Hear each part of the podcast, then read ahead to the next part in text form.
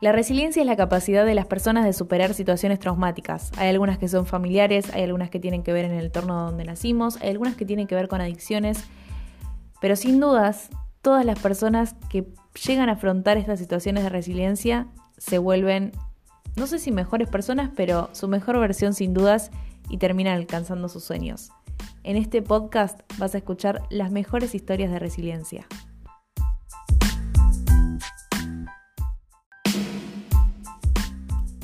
Porque capaz te pasó a vos, capaz le pasó a alguien que querés, o quién sabe si te puede pasar en el futuro.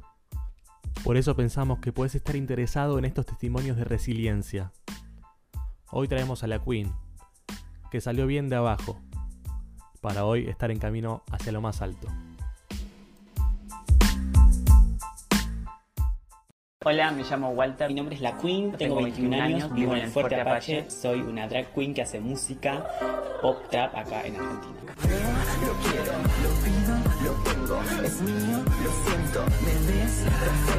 ¿Te acuerdas de Hannah Montana?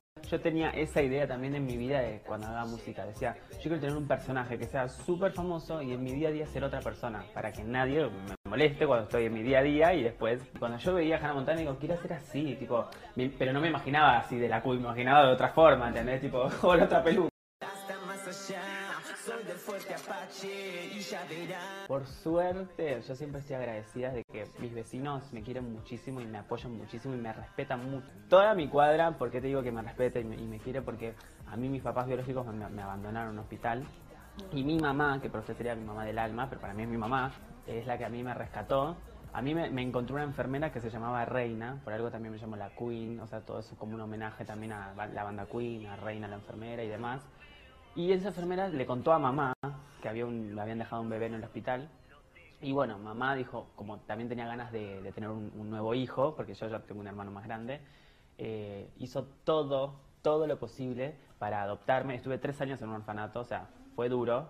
Es un acto de amor impresionante. Agradezco de haber estado tres años, porque todos los que estamos acá saben cómo son las leyes de adopción acá en Argentina y podría haber estado diez años en un orfanato. O sea, imagínate lo que luchó y bueno, cuando le dijeron que sí, que ya tenía la tenencia, me llevó para el barrio, para el fuerte. Y me acuerdo que desde ese momento vinieron todos mis vecinos a abrazarme y a felicitar a mamá y a decirle en qué te podemos ayudar, en lo que quieras, porque obviamente esto es hermoso. Porque siempre se cuenta la misma historia del Fuerte Apache, son tiros, delincuencia y demás, y es tipo como que no, no me gusta eso, porque no es, o sea, no voy a decir que no es así, porque obviamente que pasan cosas, pero no es esa magnitud que le dan los medios, ¿entendés? El Fuerte Apache es cultura, es arte, obviamente que es fútbol, es drag queens, Es música, es, todo, es torta, traba, trans, gay, todo. Y también hay gente hetero, o sea, es todo, todas. No es algo que, no es algo cerrado y que no es porque vivís ahí, sos un chorro y listo, ¿entendés? O sea, hay gente que elige obviamente el camino malo porque es lo único que le queda.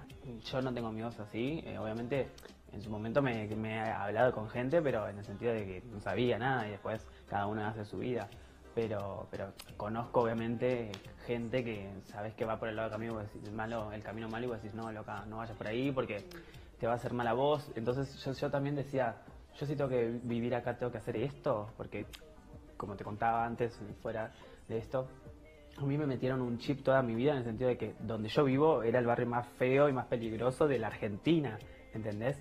Y vos decís, me quiebra la voz. Tu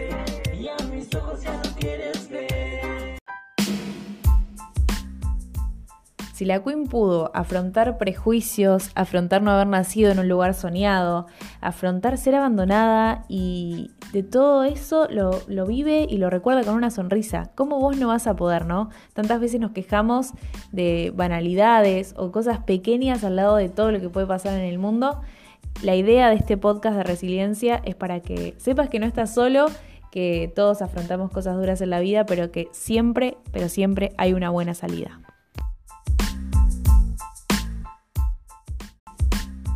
Este testimonio, como todos los que vamos a oír en el podcast que hacemos Aileen Ortiz y Francisco Acosta Ryan, sirve para entender que por más que salgamos desde abajo o estemos en este momento más que abajo, siempre hay un camino hacia arriba.